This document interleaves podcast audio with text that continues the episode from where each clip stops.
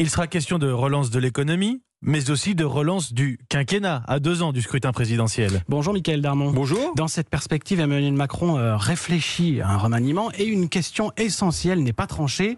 Confirmer ou pas Édouard Philippe à Matignon Écoutez, tout d'abord, on va dire les choses comme elles sont. Oui, Emmanuel Macron veut changer de Premier ministre et il étudie l'hypothèse de nommer Le Drian pour remplacer Édouard Philippe. Problème, Édouard Philippe est populaire. Emmanuel Macron a beau dire en petit comité que c'est un épiphénomène, le chef de l'État est bien obligé d'admettre que le probable maire du Havre n'est plus le premier venu et qu'il lui impose depuis quelques semaines un rapport de force. Et quand on voit ce qu'il attend, eh bien Édouard Philippe devra quand même opérer une révolution. Hein. L'écologie, le passage à l'économie quasi subventionnée, la mise en place d'une politique sociale et tisser des liens avec une majorité, alors qu'à ce jour, il n'a jamais voulu adhérer à la République en marche. Bref, pour rester Premier ministre, Édouard Philippe devra se remanier.